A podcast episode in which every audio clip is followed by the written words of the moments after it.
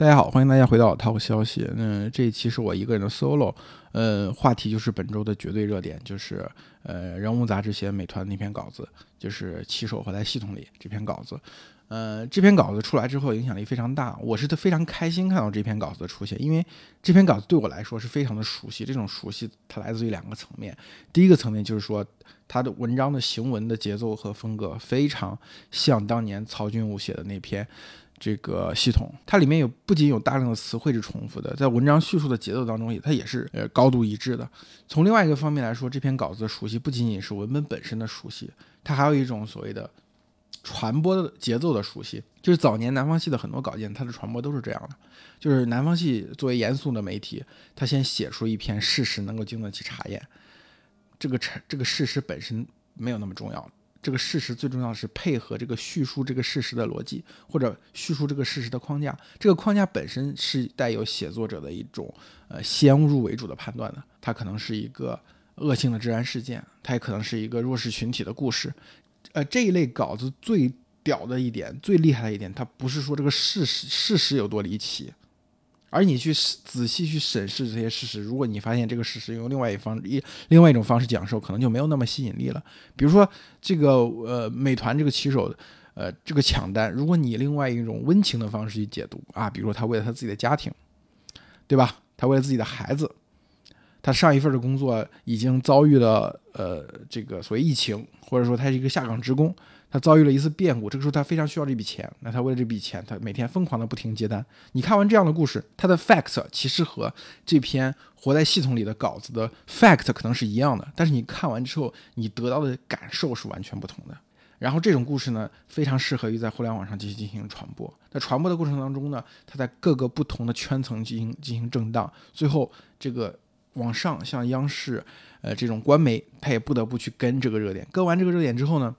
这个问题就摆在了全民面前。这个当时的公司、当时的人、当时的地方政府，可能就要去出回应去这个问题的。在回应这个问题，他必须给出一个相对来说大家能够接受的解决方案。最后，这个问题，这个社会问题，就以某种程度上得到了解决。然后，有些事情可能伴随着有立法呀，伴随着一些政策呀，然后这个社会可能就通过这种方式往前走了一步。至于你说创作者是否在这个过程当中夹带了私货，其实没有那么重要。这种模式在过去，呃，在这个早年是非常常见。在这些年，因为我们的不知道为什么我们的舆论场开始对于记者持有这种攻击态度啊，或者对于这个社会变革也没有那么期待了，又比较保守化，所以说总是骂这些呃想要通过一篇文章去解决一个问题的人是带节奏啊，对吧？夹带私货啊，三观不正屁股歪。所以这些年其实这种稿子是呃没有那么常见了，而且我们讲很多人说通过这篇稿子看到了资本的可怕，我觉得反而这篇稿子后续的反应显出来资本没有那么可怕。比如说，像对于美团和饿了么，他必须就很快出来去回应这个问题，对吧？写这篇稿子的记者有因为这篇稿子得受到什么骚扰吗？他把一个骑手，一个美团的骑手或者饿了么的骑手去接受，呃，人物杂志这种媒体的这个采访，会有一些人莫名其妙人在这个不远处徘徊吗？盯着你看吗？也没有吧。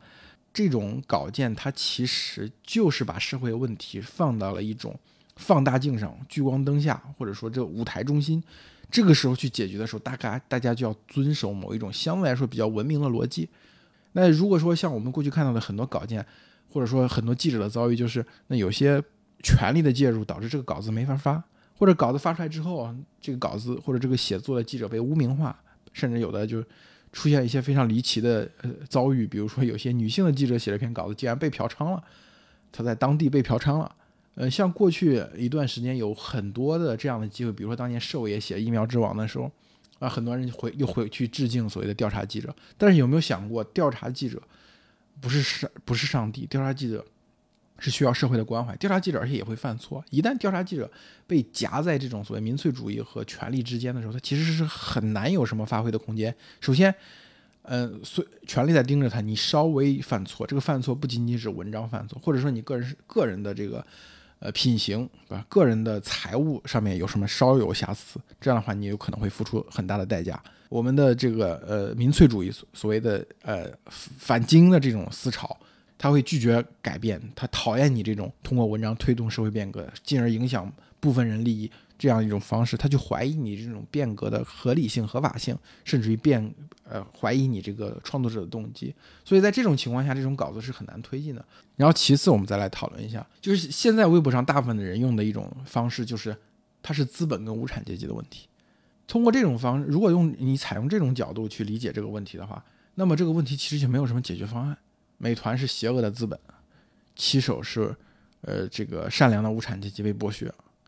那我们不如关掉美团嘛？这样的善良的无产阶级就不用得了被剥削了。如果你要用一个所谓相对来说比较现代的观点去看待这个问题的时候，它可能你我们讲啊，如果我们的立法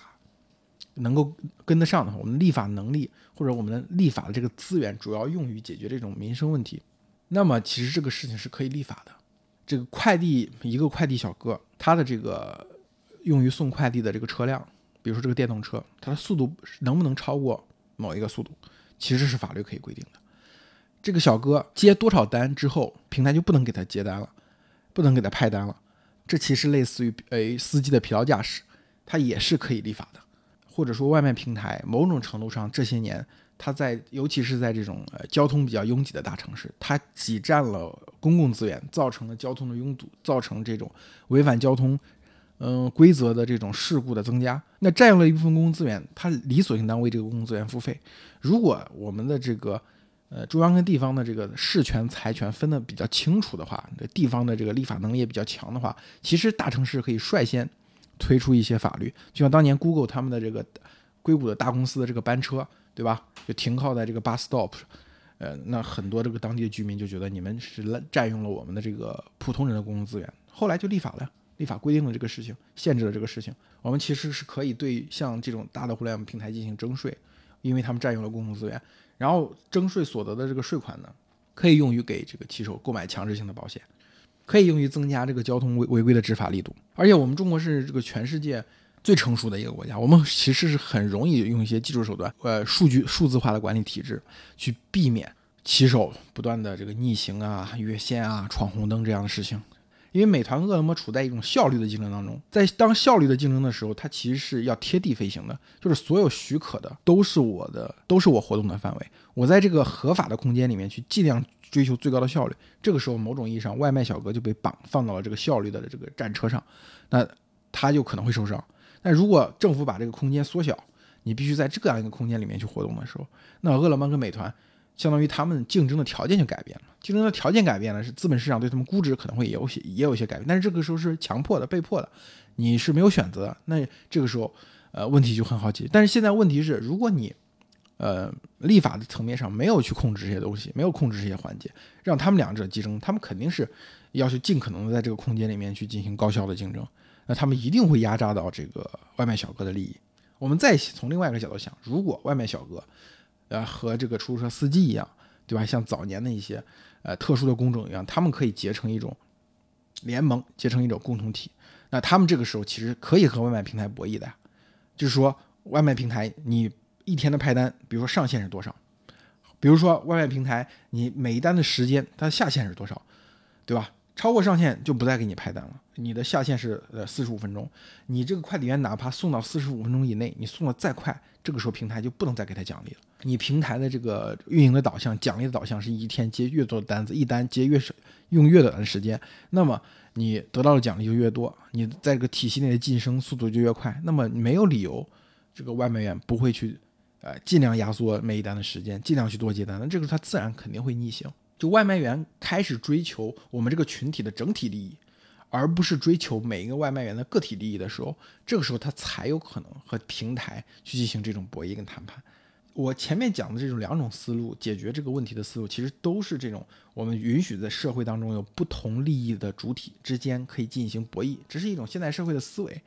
但是目前来说，我们还达不到，因为有很多条件的限制，比如说外卖员它是一个流动性非常强的组织，它不像。呃，国企或者说一些这个高技术工种一样，它其实这个行业里面有一定门槛之后，它流动性没有那么强。这个时候方便大家组织起来。然后我们再讲这个法律，我们的立法的大部分的资源其实没有用在如何正确的使用公共资源啊，对吧？如何去帮助这种劳动劳动上的弱势群体啊？我之前讲发过微博讲我们的这个立法，就是你可以看到这种扩权的法快如闪电，保障的法这个愚公移山。就是政府如果要扩大一个权利，他立个法，它非常快的，他禁止这个，禁止那个，这个也不行，那个也不行。但是如果你要政府提供一种公共资源的保障，要保护一个特定的弱势群体，你会发现这种法立的就非常慢，反复的，对吧？反复的有这种跟这个相关的恶性的事件发生，然后这个。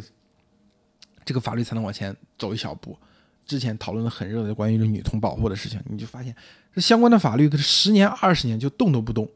这是我们的一个现状。所以说，你从这个角度去，你尝如果你想解决这个问题，用这个角度去想的话，其实你会发现你你会有一些灰心或者失望。但是我们从另外一方面讲，我们中国其实有一个特别好的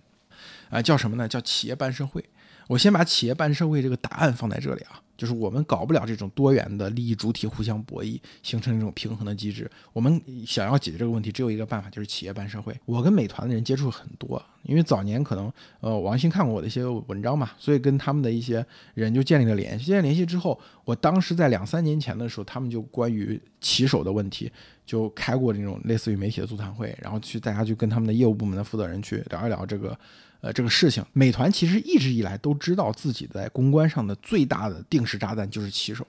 就是美团一出负面的新闻，百分之八十九十甚至百分之百都和这个骑手有关。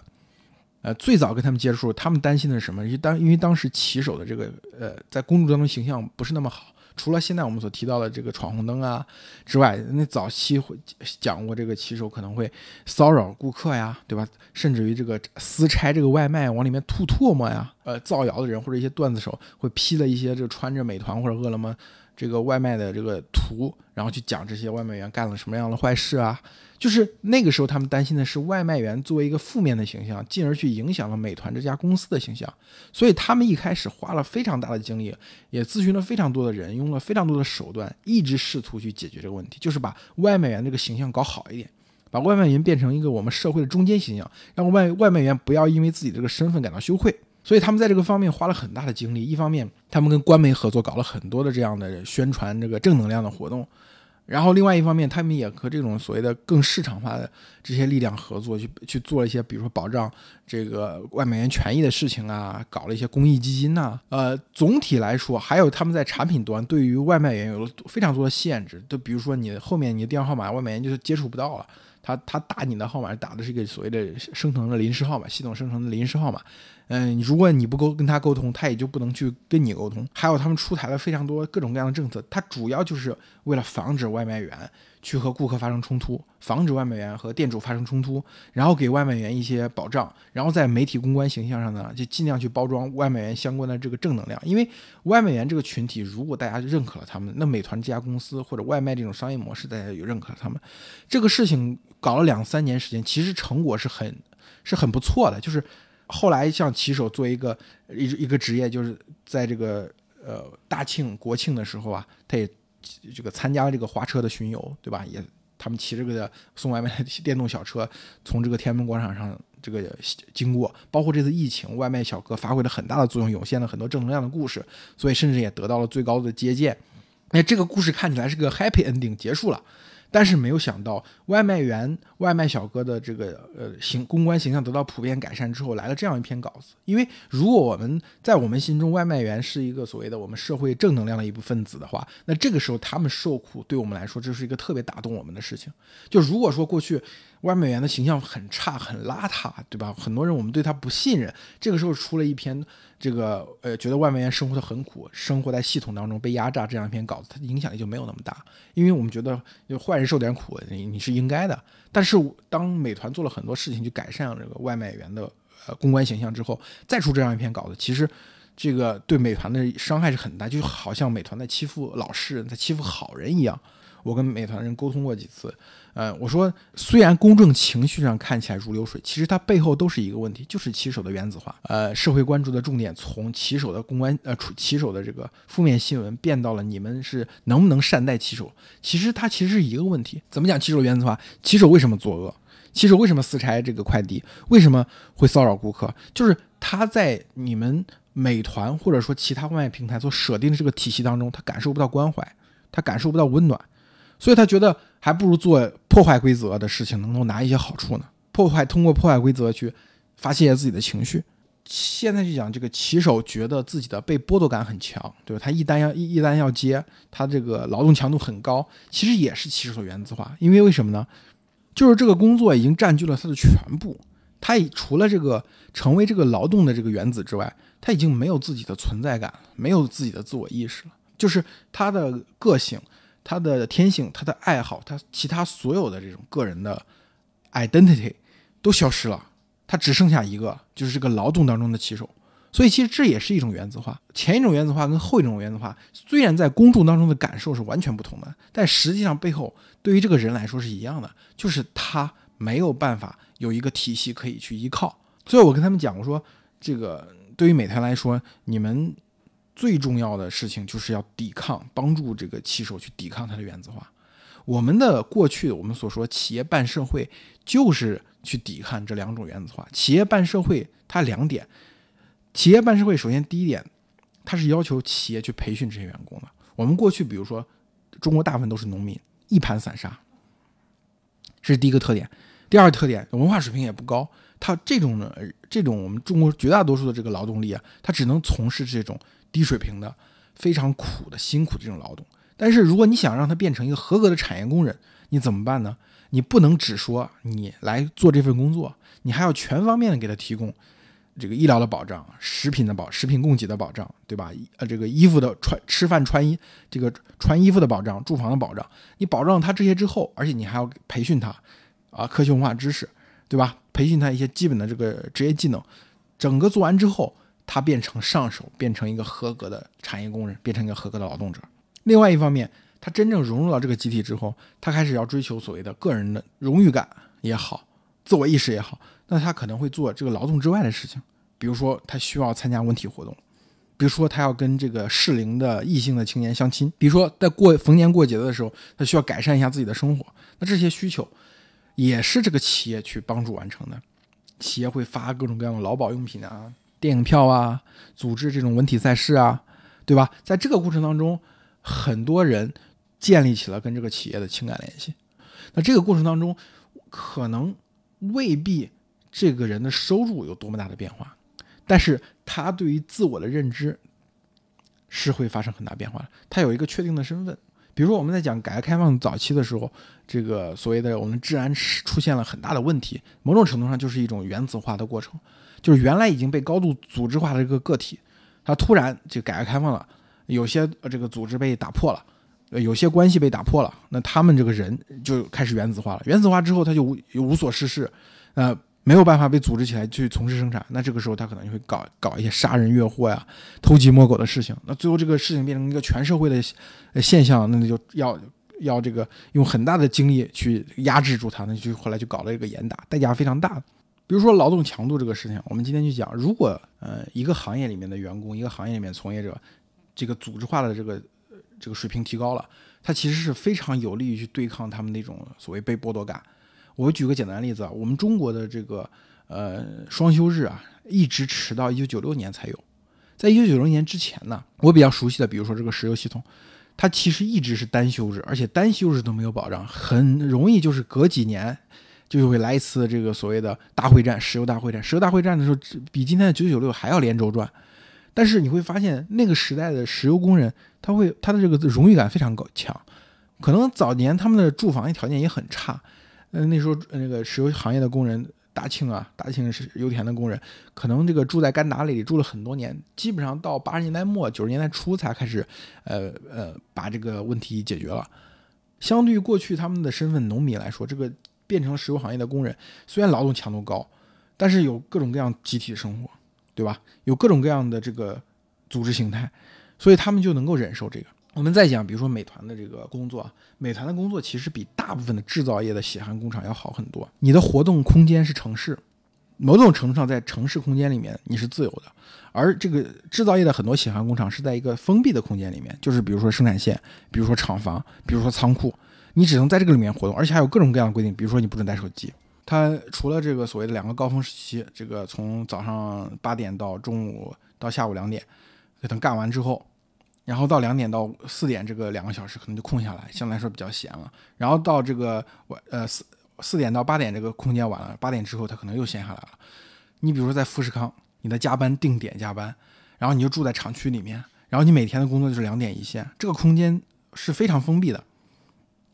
人际关系也是非常封闭的。所以你看之前会出现这个这个富士康的十几连跳。甚至于我说，包括一些程序员的岗位啊，相对来说比较看起来技技术工种，呃，有一些做外包的这种程序员啊，他就是每天连轴转，九九六就不说了，而且他做的他自自己和这个产品之间那个情感联系又没有那么强，没有像这个像华为啊、腾讯啊这种大厂员工那么强。你做的可能就是个外包的的这个岗位，就是一个外包的活，你自己对这个软件呢可能都没有署名权。对不对？然后这个软件到底最终它它是一个什么样的呃作用呢？你也没有那么清楚。它不像你，比如说你你是参与微信支付的，对吧？你是参与这个呃蚂蚁森林的，你会觉得这个东西是你的作品。其实很多的程序员，尤其是这个呃收入比较低的这个程序员，他的生活工作环境可能比骑手还要压抑。所以我就讲，呃，从某种程度上来说，骑手并不是一个呃特别糟糕的工作环境。但是问题就在于他们的组织化程度其实是很低的。他他没有像那种工作岗位啊、薪水啊、级别呀、工厂的操作规范啊、操作手册呀、制服啊、上下级关系啊这些给他带来的某种社会化，所以他其实他们的这个精神，我觉得是非常脆弱的。这种脆弱可能会导致一些，一方面可能有一部分人自暴自弃，还有一种可能性就是让他们变得易于攻击、好斗，比如快递员之间打架呀，呃，比如说快递员在取餐的时候和这个。呃，店主发生口角啊，比如说这个连续给出差评之后，可能一个外外快快递员就和顾客发生冲突。某种程度，它不仅是美团，你包括滴滴，大部分的互联网平台，它其实都创造了一种所谓的中央调度系统和这个中央调度系统的末端的员工之间的这种矛盾。我觉得中国的互联网它其实有一个很大的特点，就比如说你看国外的外卖啊，它形成不了这么大的平台，国外的外卖可能它的半径就很小。而且它是依托于这个餐饮，呃，餐馆的，就是餐馆可能请一两个外卖员，对吧？有些全职的，有些兼职的。它这个啊黄金时段，嗯，过来去送一送外卖。然后非黄金时段呢，可能就是这个圈子里的市民。这次疫情期间，就有很多没有生意的小店主啊，什么停发工资的小职员，可能就兼职去送外卖，然后贴补一下家用。你包括甚至在低线城市，有一些有一些有铁饭碗的人。他上班时间摸鱼，他一到早高峰晚高峰就跑出去抢单，跑抢滴滴的也有，抢美团的也有。对于他们来说，你会发现他们的压力很小。为什么他们压力很小？因为他们原来的工作、原来的身份给他们提供了一种社会化跟组织化。而这种全职的、每天在卖命的这种呃外卖员，他其实是是高度原子化，没有他们那种呃兼职外卖员那种所谓的他们自己原有的社会身份和组织化的。所以他们其实是更脆弱的。我觉得是确实是要关心他们的。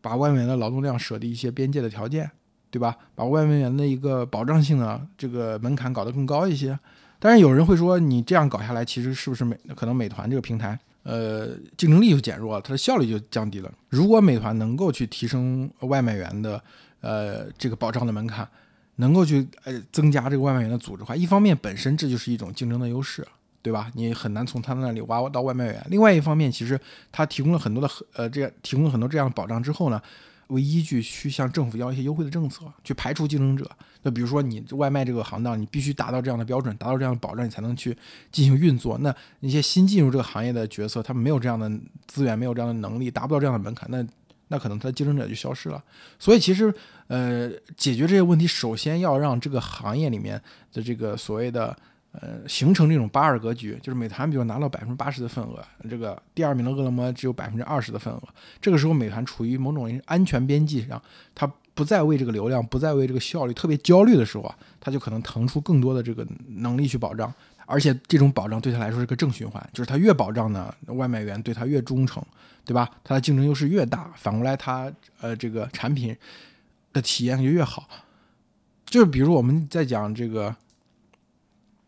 之前顺丰的快递啊，京东的这个快递员啊，其实你会发现他们明显的比四通一达其他的这种加盟制的这个快递员，他们的素质要高，他们的这个幸福感要高。